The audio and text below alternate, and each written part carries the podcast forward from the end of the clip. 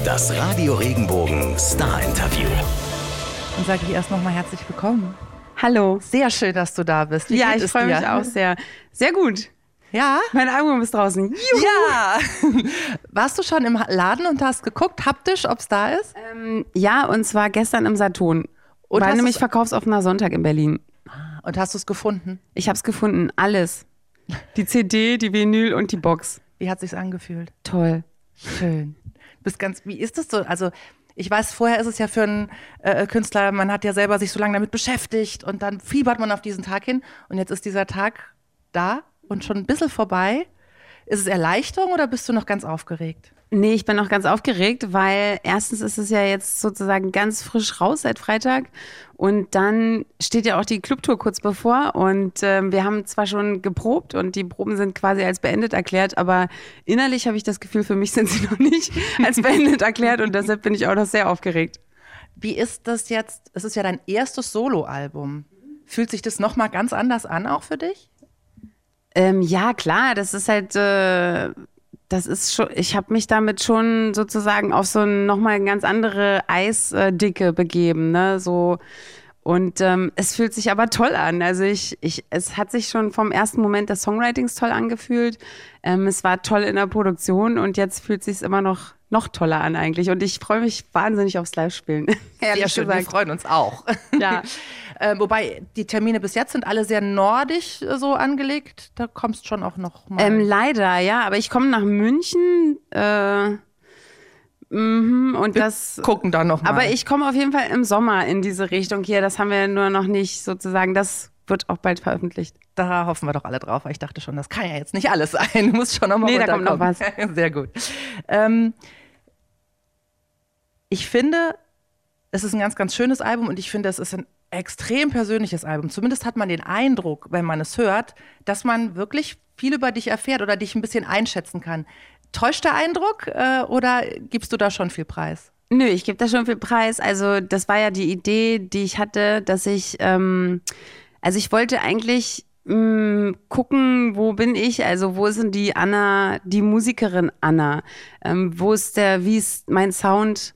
Äh, wo sind meine Inhalte? Und äh, dafür habe ich so eine Reise durch mein Leben gemacht und bin so, habe so einen Halt an verschiedenen Stationen gemacht, die für mich alle sehr emotional waren, weil für mich ähm, also der Zauber, sage ich mal, der Popmusik ist für mich genau das, dass Lieder so eine Essenz aus einem aus einer Emotion konservieren und äh, die dann in so einen guten Popsong rübergereicht wird und wo ich mit meinem Leben andocken kann. Und das habe ich versucht. Also ich habe versucht, jetzt nicht ein Buch zu schreiben, wo ich die Leute platt mache mit meiner Geschichte, sondern ich habe es versucht, so aufzustellen, dass ähm, ja, dass die Leute sich vielleicht mit ihrem Leben darin wiederfinden können. Das war so ein bisschen mein Ziel und ich bin jetzt einfach total gespannt, ob das aufgeht. Bist du zufrieden? Weil ich kenne Künstler, die haben dann das Fertige in der Hand und denken dann, ah nee, also nächstes Mal muss ich das und das und das noch anders machen. Oder bist du, kannst du das so nehmen und ganz, ganz arg zufrieden sein? Mm, Also das denkt man immer. Ich glaube, dass es keinen Künstler gibt, der nach einer, also man muss ein Ende machen, ne? man muss irgendeine Sache als beendet erklären, aber ich glaube, dass es niemanden gibt, der sagt, also besser geht's nicht, ähm, äh, das ist jetzt das Ultimum, da geht nichts mehr und so. Es geht immer noch besser, also ich glaube, das ist auch eine gesunde Einstellung, aber für diesen Moment war es richtig, da Schluss zu machen und ich bin zu, total happy mit dem, was wir gemacht haben. Ich glaube trotzdem, dass es immer noch besser geht, auf jeden Fall. Dann sind wir jetzt schon mal aufs Zweite gespannt, aber jetzt reden wir erstmal über die Songs. Äh, Werkzeugkasten heißt ja das Album. Erste Frage, die mir total blöd in den Sinn kam, war, wo steht bei euch zu Hause denn der Werkzeugkasten? Im Keller. Und das, sind, das ist nicht ein Werkzeugkasten, das ist so ein, so ein richtiger Werkzeugkastenturm. Und bist du Heimwerker? Ähm, wir sind beide Heimwerker. Also mein Mann, der hat, äh, der ist gelernter Tischler, ähm, aber ich würde jetzt sagen, er ist kein passionierter Heimwerker und er hat vor allen Dingen keine Lust auf, Heim, auf Heimwerkeln. Ach Quatsch, echt? Macht doch Spaß.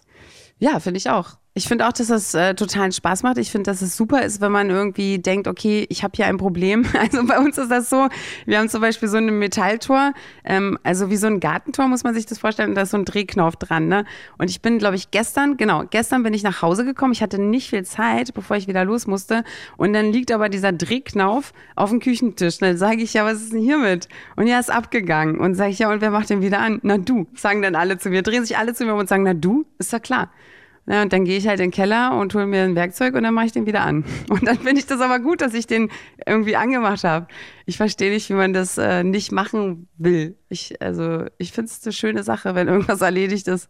Ich finde auch schön daran, dass man sieht, was man gemacht hat. Was Genau. man ja bei, bei so, ich sage jetzt mal künstlerischen Berufen, dann hat man zwar auch was in der Hand, aber da ist es so was Festes, sowas. Man hat was gemacht. Also ich habe gestern Rollladen repariert und war auch ganz stolz, weil ich dachte so, jetzt funktioniert der immer und ich weiß, ich habe das gemacht. Sehr gut. Ja. Was für ein Rollladen? So ein, so ein, so ein, die Feder war kaputt in, Da unten? in diesem Ding. Ach so, Mhm. oh, okay. Ja. War ganz einfach. Ich dachte, ich schaff's nicht, aber es war ganz, also ich kann das nachvollziehen. Sehr gut. Ähm, lass uns mal über die Single reden. Ähm, hier. Ähm, ich finde, da kommt auch ganz viel, wie auch in anderen Songs, so ein bisschen raus, dass du sein willst, wer du bist, oder das für dich wichtig ist, so zu sein, wie du bist und so genommen zu werden, wie du bist. War das immer schon so oder hat sich das entwickelt? Ähm, nee, ich glaube, das war schon immer so. Also ich war schon immer ein Dickkopf und ich war auch schon immer jemand, der gesagt hat, ich habe keine Lust, irgendwie so zu sein, wie irgendjemand sich vorstellt, dass ich sein sollte, sondern ich bin halt so, wie ich bin. Und ähm, ich, ich sage jetzt nicht, dass ich nicht auf Leute achte. Also ich, ich gucke schon auf andere Menschen und versuche auch in gewisser Weise denen gerecht zu werden, aber ich versuche nicht, mich zu verstellen. Ähm, das finde ich irgendwie nicht so gut. Deshalb liebe ich die Musik so, weil man kann ja auch seine eigene Authentizität quasi in der Musik finden. Also es ist wirklich ein Weg, bis man das, also ich habe zum Beispiel einen Weg zurückgelegt.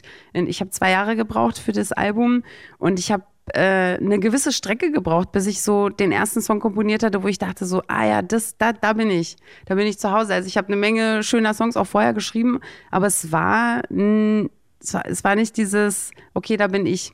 Es hat ein bisschen gedauert. Das heißt, Kompromisse machen dauert eine Weile bei dir auch. Also bis die für dich okay sind. Ja, also ich, ich, also ich sag mal, ich, ich habe so eine Einsicht in die Notwendigkeit für Kompromisse. Ne? Wenn man in einer Gruppe unterwegs ist oder mit einer Gruppe was macht, im Team was macht, dann muss man immer Kompromisse machen, ganz klar. Aber das ist natürlich auch das Schöne am, an so einem Soloalbum, dass man einfach mal machen kann, was man selber gut findet. Ohne dass man es mit jemandem diskutieren muss. Das Schöne an so einem Gefüge aus mehreren Leuten ist natürlich auch, dass dadurch was entsteht, durch diese Kompromisse und auf, auf das Aufeinander eingehen, was man alleine so nicht hinstellen würde. Ne? Also es gibt so ein Für und ein Wider für beides, finde ich. Aber ich finde es auch gut, beides auszuprobieren. Ich finde einen Song ganz besonders schön, also ich finde ganz viele schön, aber ich habe mir auch ausgesucht jetzt noch Mut von Helden, weil ich den auch ganz, ganz schön finde. Ähm, was sind für dich Helden?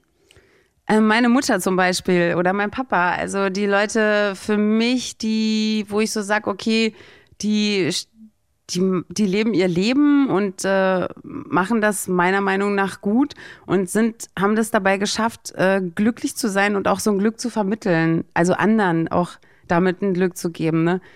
Ich habe früher immer meinen Kindern gesagt, wenn die gesagt haben, musstest du wieder zur Arbeit, Mami? Dann habe ich immer gedacht, okay, was sage ich denen denn jetzt? Sage ich denen jetzt, ja, die Mutti muss doch Geld verdienen? Und dann dachte ich so, nee, das ist doch total blöd. Du musst ihnen sagen, dass du das einfach gerne machst und dass dich das glücklich macht und dass du nur dann wieder nach Hause kommen kannst und glücklich sein kannst. Und das haben die witzigerweise auch verstanden und ich glaube auch so ist es. Also für mich ist der ein Held, der es schafft, irgendwie ähm, sich selber zu akzeptieren, in gewisser Weise vielleicht sogar zu lieben, sage ich jetzt mal, und äh, glücklich zu sein und damit einfach in so sich in sich ruhend und mit sich okay äh, auf, auf diese Welt loszugehen und äh, auf andere einzuwirken. Das finde ich einfach, mehr geht nicht. Schwierig ist das aber auch schon ein bisschen. Ja, na klar, sage ich ja, mehr geht nicht. ich glaube auch, dass äh, es gibt keinen Menschen, der ist äh, sein Leben lang ausgeglichen. Es gibt immer so Phasen. Ne? Das Leben ist ja wie so eine Sinuskurve und ähm, mal bist du unten und mal bist du oben. Aber irgendwie, ich glaube, dass also diese Idee, dass es alles, dass diese Ausschläge eben nicht mehr so groß werden, dass man eben so die Ruhe so ein bisschen hat und dass man irgendwie so auch mit sich selber nicht immer so wahnsinnig hadert. Ähm, das, das ist schon ein Ziel. Das klingt jetzt ganz blöd, aber ich habe das Gefühl, das Alter hilft da sehr weiter. Nee, das klingt nicht doof. Ich glaube, da, äh, da ist was dran. Oder? Also hast du das auch das? Also ich finde, Ja, auch, man wird schon auch. gelassener irgendwie. Ich glaube auch, dass man gelassener wird. Ist ja auch klar. Wäre ja auch schlimm, wenn es andersrum wäre. Naja, es gibt auch Leute, die, die stresst es total irgendwie. Ja, Ja, okay. Warum? ja ich, ich weiß es, ich habe keine Ahnung. Nein, ich finde älter werden richtig gut. I like. Me too. ähm, was ich auch einen ganz, ganz besonders schönen und besonderen auch Song finde, ist, äh, was ich dir noch sagen wollte, weil das klingt so nach einem positiven Abschied nehmen. Und dann dachte ich mir, du bist, glaube ich, ein durch und durch positiver Mensch. Gibt es was, wo du. Ich bin Positivist, nenne ich mich immer. Ich weiß, dass es das Wort nicht gibt, aber ich liebe es. Ja, Bekennender Positivist. Das, das kommt da so raus, weil ich das Gefühl hatte, du, du versuchst wirklich immer das Positive zu sehen. Gelingt dir das immer? Nö. nee, also ich, ich versuche mich schon dazu zu zwingen. Ähm, ich glaube, dass man sich das ehrlich gesagt antrainieren kann. Also man kann sich antrainieren, dass man aus einer schlechten Situation äh, einen Vorteil macht, äh, zieht. Also mein Opa, der hat immer gesagt, weißt du, wenn du ein Problem hast, dann musst du dir das vorstellen, als würdest du in so einem viereckigen Raum stehen.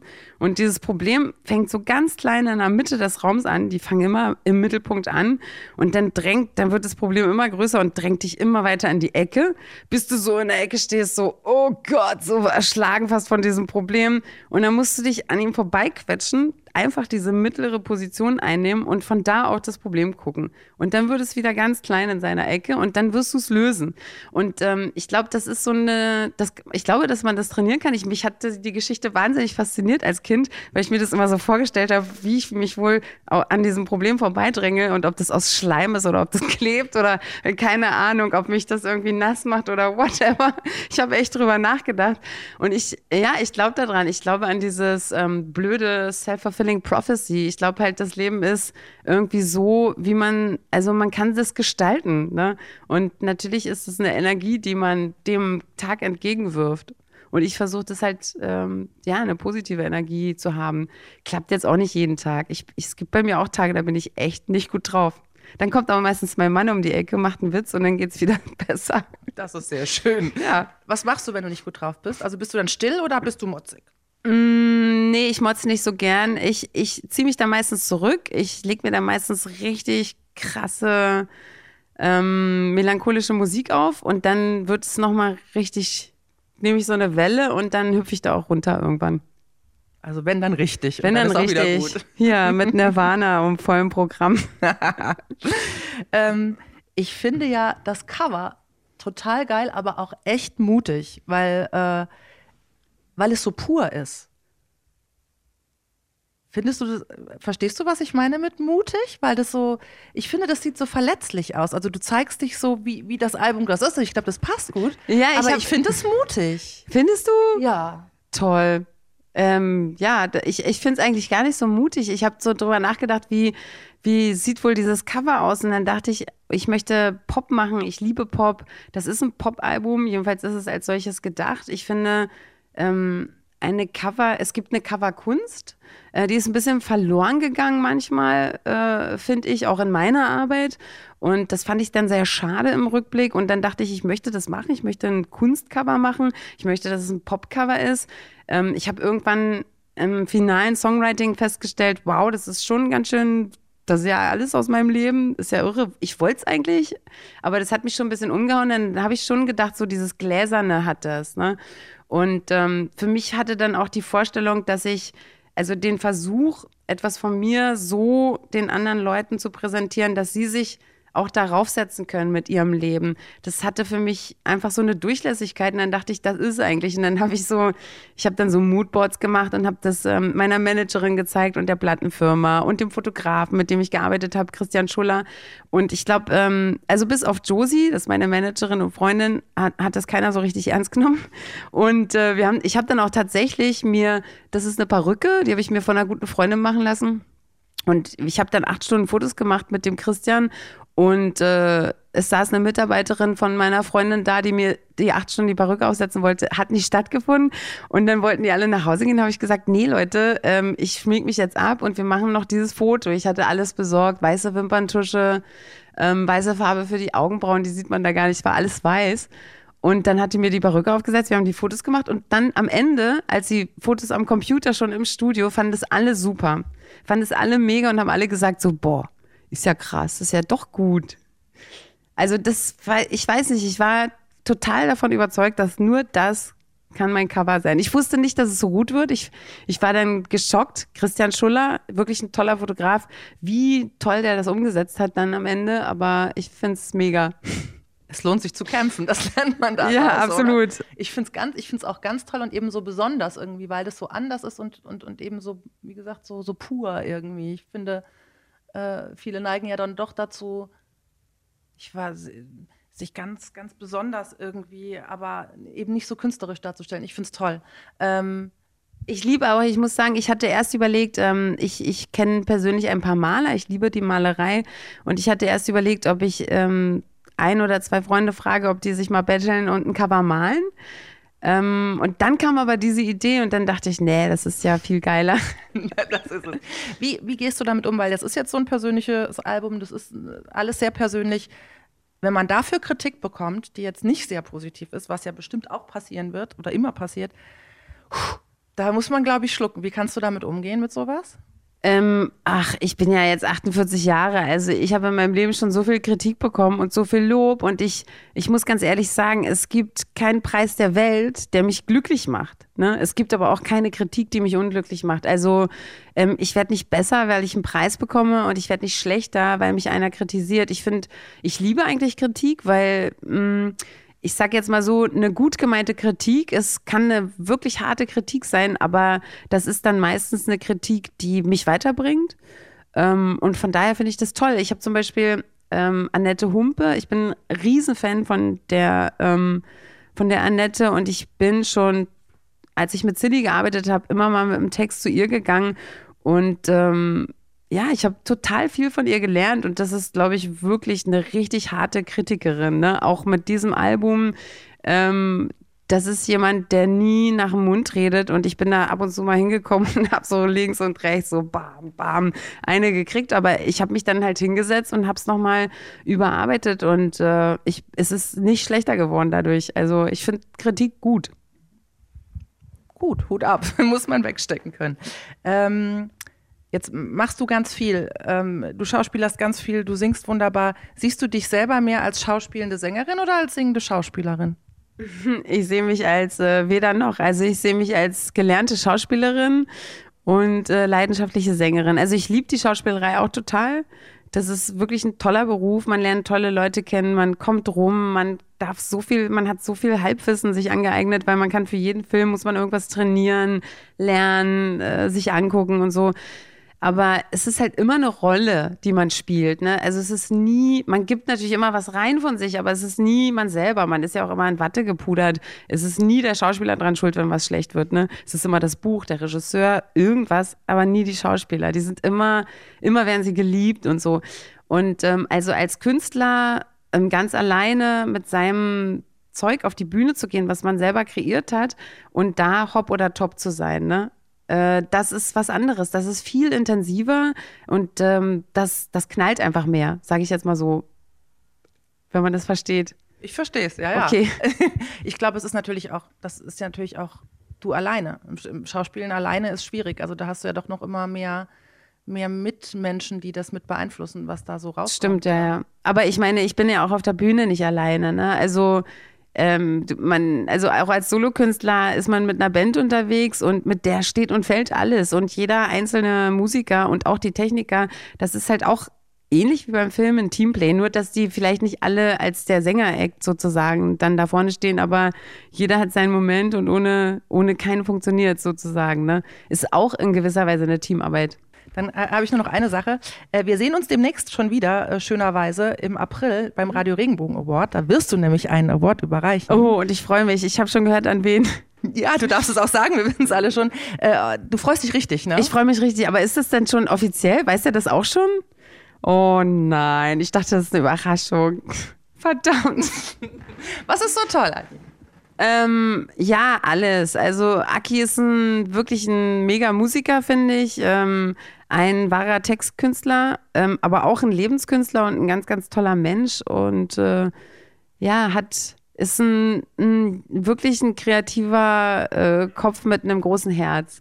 Wobei, mir fällt gerade, also er weiß, dass er den Preis kriegt, aber dass du ihm, ob du ihn, äh, ihn überreichst, das weiß ich nicht, ob er das weiß. So, das könnte du? tatsächlich eine Überraschung sein. Siehst du? Ich sag's auch nichts. Also wir sagen, wir senden das erst viel später. Nee, wir sagen einfach, dass wir toll finden, dass Aki endlich mal diesen Preis bekommt. Genau, Radio Also ich finde es jedenfalls toll. Und es bekommt noch jemand einen Preis, äh, den du auch kennst, der ganz stolz dein Album schon gepostet hat, was ich ganz niedlich fand. Ray. Oh, Ray, okay, ja, Ray ist mein Freund. Also ähm, der geilste Ire auf der Welt, würde ich sagen. Nein, ich, ich, ich kenne Ray ja viele Jahre und äh, ich, ich fand ihn und bei Raymond schon toll. Er ist ein toller Mensch. Seine Frau managt mich. Ähm, ich bin die Patentante und das sind wirklich gute Freunde von mir. Und ich finde äh, großartig, was für einen Weg äh, Ray gegangen ist in den letzten Jahren und bin sehr, sehr stolz auf ihn und auch auf seine ganze Familie, weil das ganze Ding ist ein Familienunternehmen. Und ja, ist ein wirklich guter Mensch auch. Also machen wir eine kleine Party im April im Europa. Ey, wir machen eine Riesenparty. Ist ja auch der geilste Preis. Ist einfach immer lustig. Also ich war jetzt schon ein paar Mal da und ich, ich habe es nie bereut. Sehr schön. Dann danke ich dir sehr. Wenn dir der Podcast gefallen hat, bewerte ihn bitte auf iTunes und schreib vielleicht einen Kommentar. Das hilft uns sichtbarer zu sein und den Podcast bekannter zu machen. Dankeschön. Wenn dir der Podcast gefallen hat, bewerte ihn bitte auf iTunes und schreib vielleicht einen Kommentar. Das hilft uns sichtbarer zu sein und den Podcast bekannter zu machen. Dankeschön.